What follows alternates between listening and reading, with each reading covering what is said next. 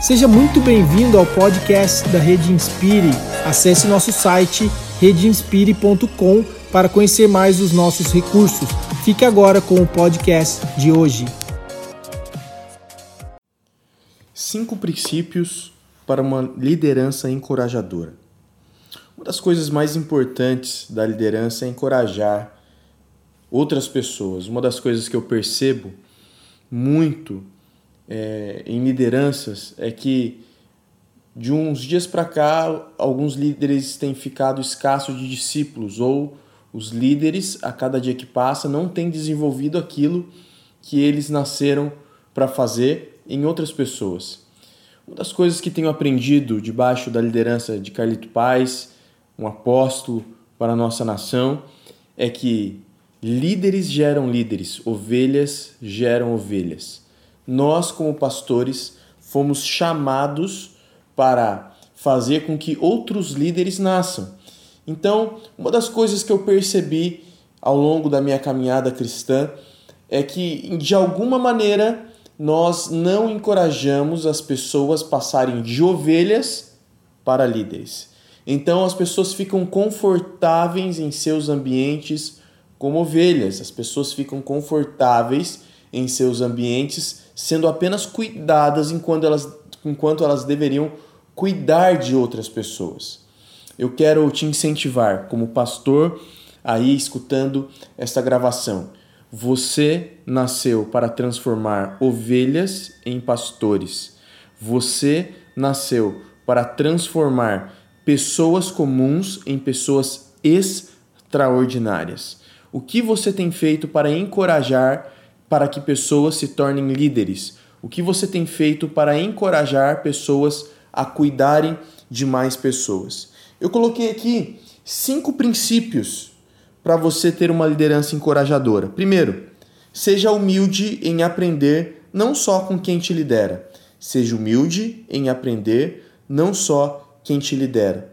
Quero ler um texto com você de Êxodo 18, 17 a 21, que diz assim: Respondeu o sogro de Moisés: O que você está fazendo não é bom. Você e o povo ficarão esgotados, pois essa tarefa é pesada demais. Você não pode executá-la sozinho. Agora, ouça o meu conselho e que Deus esteja com você. Seja você o representante do povo diante de Deus e leve a Deus as suas questões. Oriente-os quanto aos decretos da lei mostrando-lhes o que deveriam viver e o que devem fazer. Mas escolha dentre o povo homens capazes e tementes a Deus, dignos de confiança e inimigos do ganho desonesto. Estabeleça-os como chefe de mil, de cem, de cinquenta e de dez. Jetro não era líder de Moisés. Jetro era sogro de Moisés. Jetro não era hebreu. Jetro era medianita. E mesmo assim, Moisés decidiu escutar, ter um coração humilde de escutar Jetro naquele momento que ele estava passando. Um dos desgastes que nós sofremos como, como líderes é que nós não escutamos outras pessoas. É que nós não temos muitas vezes um coração humilde em escutar as pessoas que estão à nossa volta. Nós até escutamos quem está é, hierarquicamente acima de nós, mas nós temos dificuldade em ouvir quem, a quem nos responde e quem está ao nosso lado. Você, como um pastor líder, você, como alguém que lidera pessoas, você precisa ter um coração humilde de escutar a sua equipe. Você precisa ter um coração humilde em saber que você não sabe de todas as coisas. Uma das coisas que eu cresci ouvindo é que o ser humano não nasce sabendo nós aprendemos. E nós não aprendemos só com quem nos lidera, nós aprendemos com os nossos filhos, nós aprendemos com a nossa esposa, com o nosso esposo, com os nossos amigos. Então, o que você precisa fazer para encorajar outras pessoas a fazerem o que você está fazendo hoje é ter um coração humilde, é ter um coração ensinável, é continuar tendo um coração ensinável. É muito difícil caminhar com alguém que sabe de todas as coisas. Não é agradável caminhar com alguém que não aceita uma opinião diferente da que você tem. Muitas vezes nós temos pessoas à nossa volta, mas por algum motivo nós criamos muros para que essas pessoas não falem aquilo que nós precisamos ouvir. Ei, se você quer encorajar outras pessoas a fazerem o que você está fazendo, ter uma liderança encorajadora, você precisa ter humildade e reconhecer que existem pessoas à sua volta que provavelmente não estão no mesmo nível que você, mas elas têm muito para dar para o crescimento do reino e crescimento da sua vida pessoal também. Então tenha este coração, o coração de um grande líder. Moisés decidiu escutar, Moisés decidiu ouvir Jetro e então fez aquilo que Jetro tinha falado e teve sucesso na sua liderança. Nós vamos ter sucesso na nossa liderança quando as pessoas enxergarem em nós este coração humilde, esse coração disposto sempre a aprender, seja com, com, com quem for. Nós sempre vamos ser aprendizes na escola da humildade. Segundo, invista na vida dos mais novos. Se você quer ter uma liderança encorajadora, invista na vida dos mais novos. Eu quero ler com você 1 Samuel 2,11 diz assim: então Eucana voltou para a casa de Ramá, mas o menino começou a servir ao Senhor sobre a liderança do sacerdote Eli. Um dos gaps que eu mais vejo em alguns líderes nos dias de hoje é que eles não desenvolvem os mais novos. Com isso, eles têm uma liderança estéril por não ter quem o substitua. Eu li um livro, não é um livro é, cristão, mas é um livro muito bom chamado Monge Executivo. Não sei se você já teve a oportunidade de ler esse livro, mas em um dos volumes o autor diz que um bom líder é aquele que é capaz de entrar em um ambiente e ver já quem pode substituí-lo.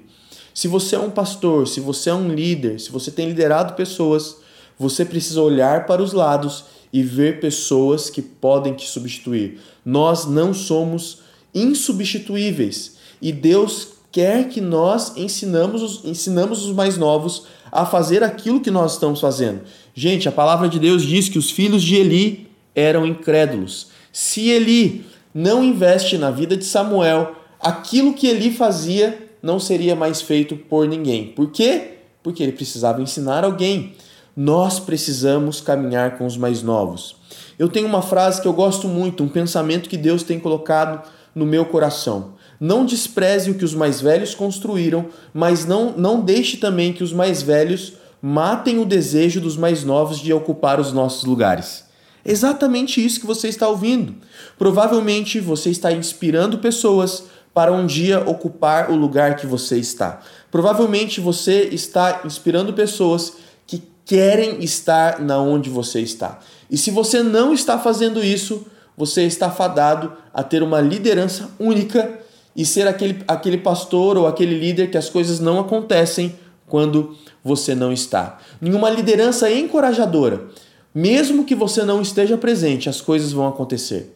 Mesmo que você não esteja naquele ambiente, os seus liderados vão ser capazes de aplicar aquilo que você ensinou, porque eles têm isso com eles. Então, você, como um pastor, líder, você precisa investir na vida dos mais novos. Caminhe com pessoas. Eu, no meu grupo de discipulado, eu sempre gosto de caminhar com alguém que não faz parte do núcleo do meu time de líderes. Eu sempre gosto. Porque geralmente esse que não faz parte do núcleo de líderes tira a, o, o, o grupo da zona de conforto. Porque ele, uau, por que esse cara está aqui no nosso meio exatamente para isso?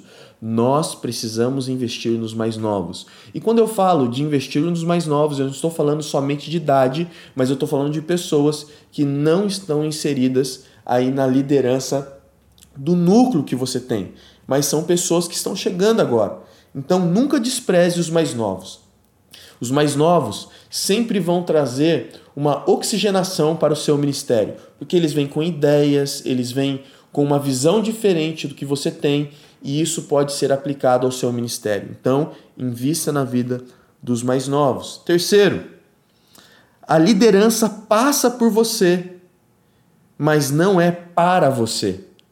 Vou repetir.